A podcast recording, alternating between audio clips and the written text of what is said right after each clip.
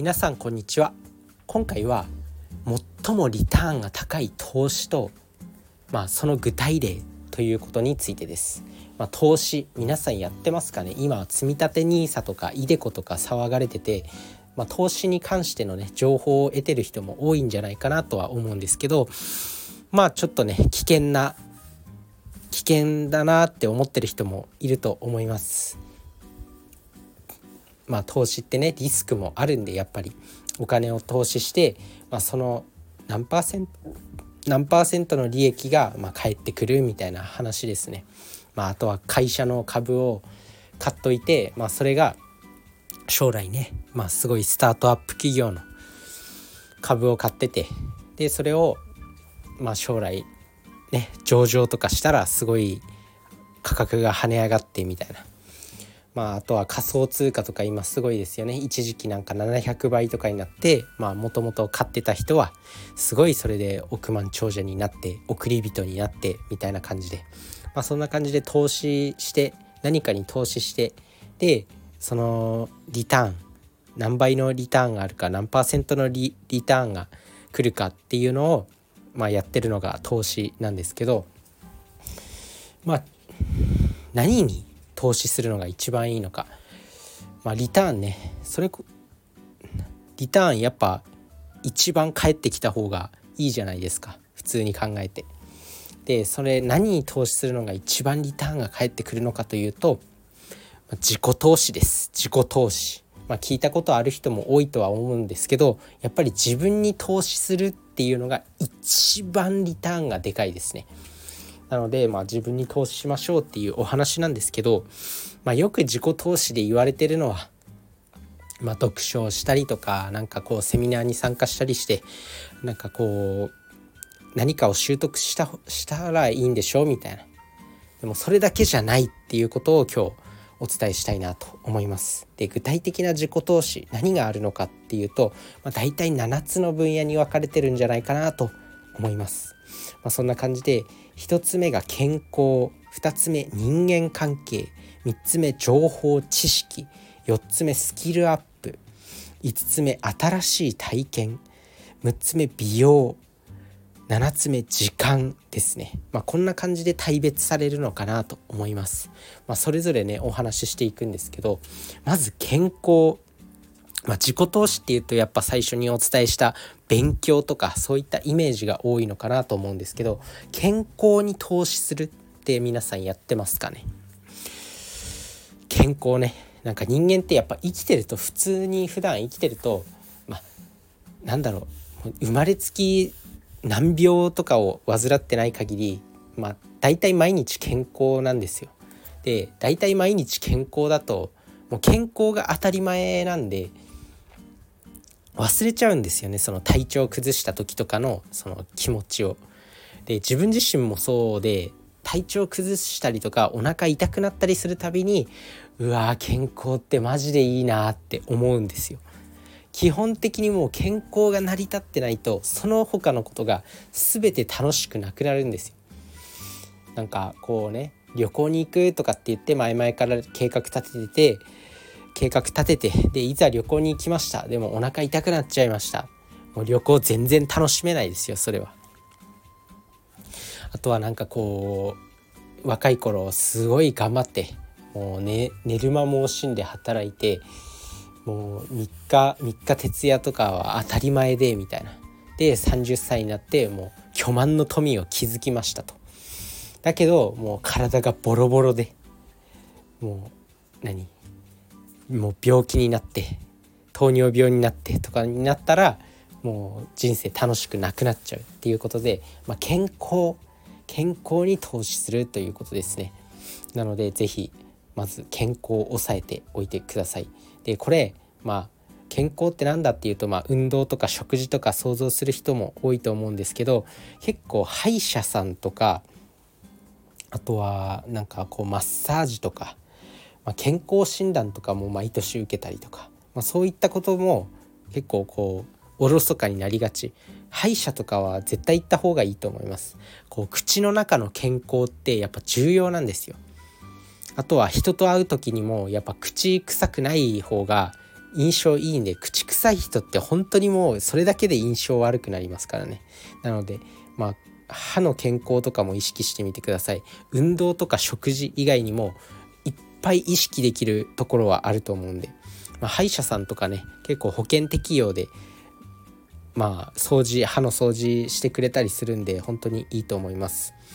あとは普段の食事はもうこれは当たり前にもう飲み会ばっか続いて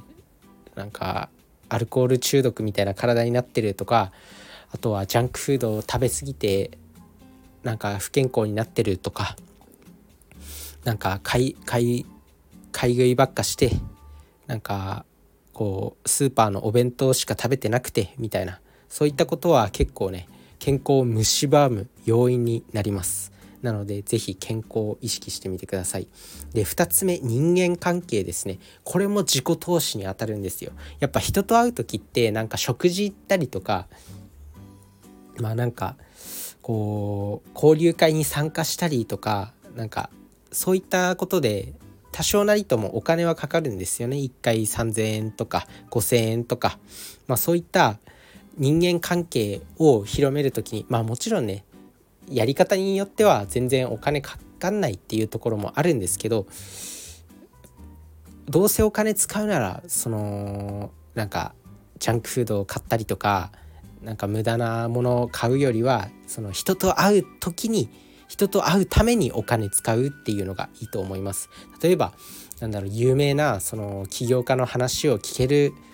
有名な起業家の人に、まあ、1対1で質問できる1回3,000円ですみたいなのあったら絶対にそういうところに使った方がいいと思うんですよジャンクフードとか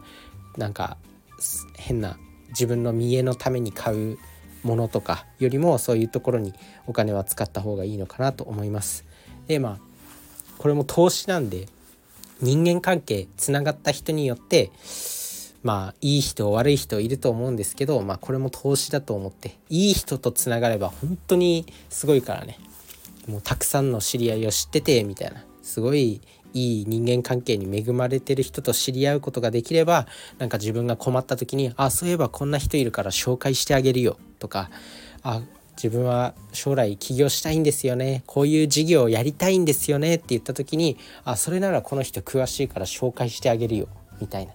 まあ、そんな人間関係が築けるといいのかなと思います。で3つ目は情報知識。まあこれは言うまでもないですけど一番想像しやすい自己投資かもしれないですね。まあ、本読書。あとはセミナーに参加したり講演会に参加したり勉強会に参加したりとか。あとは資格の取得とかあとはなんか映画を見に行ったり博物館に行ったりなんかミュージカルそういったものを見たりするのも結構教養を深めるヒントになるのかなと思います。